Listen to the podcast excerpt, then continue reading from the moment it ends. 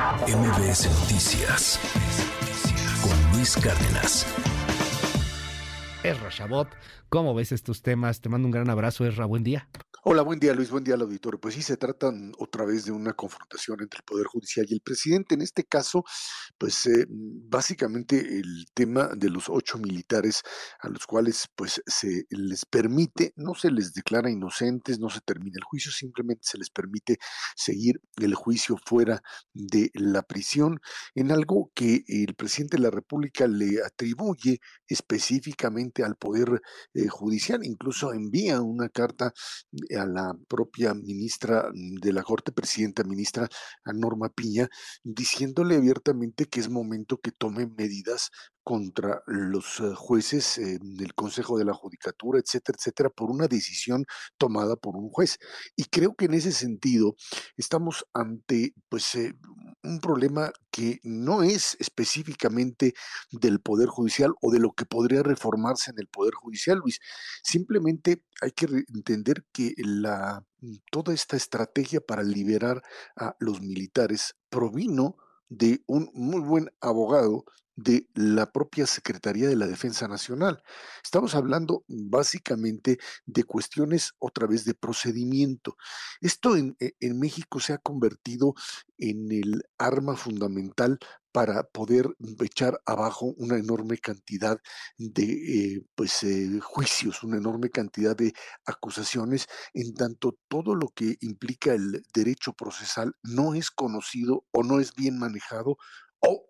algunos interpretan, dicen, es básicamente el pretexto que se utiliza para echar abajo esta, esta, eh, eh, eh, este caso o cualquiera de los casos que están ahí pendientes. Por eso, en esta presentación que hace Lenia Batres en la, ante, la, Corte, dice que pues habría que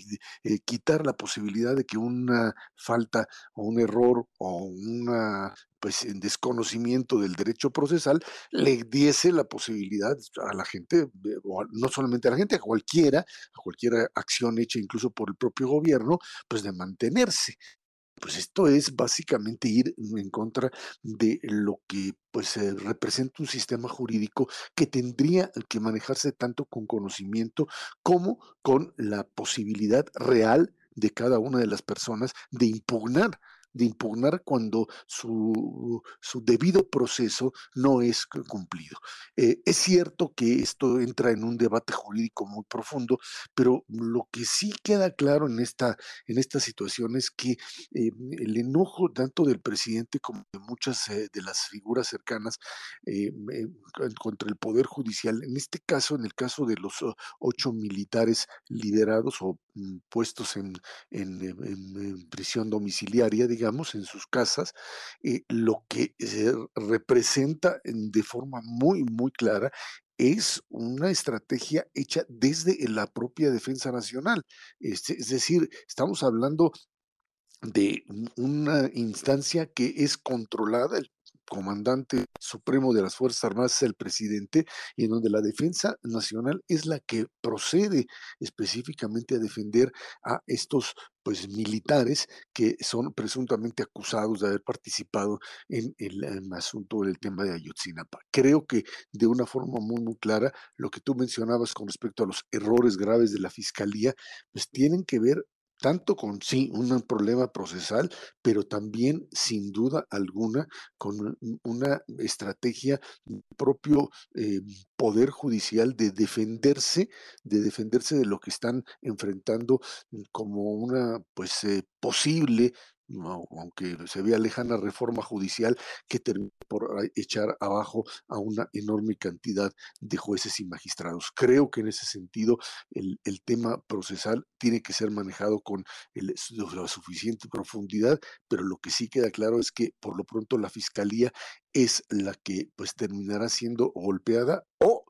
a menos que estemos viendo algo todavía mucho más eh, eh, profundo, mucho más, dirían algunos perversos, de juegos de poder dentro del propio sistema, dentro de la propia presidencia de la República, en donde pues es la Defensa Nacional quien finalmente consigue la libertad de estos militares en un tema además lo suficientemente escabroso como Ayotzinapa, en donde pues eh, no han podido pues eh, finalmente resolver algo que parecería pues eh, ya fue juzgado y de una u otra manera no tiene más salidas y que el propio gobierno lo asumió como una bandera que hoy se le está volviendo en su contra. Así es como se maneja esto y creo que finalmente el tema de la confrontación entre el Poder Judicial y el propio gobierno es algo que pues sobrepasa incluso los problemas técnicos o de conocimiento o desconocimiento del sistema procesal en nuestro país, Luis. En esas estamos y bueno, probablemente veamos también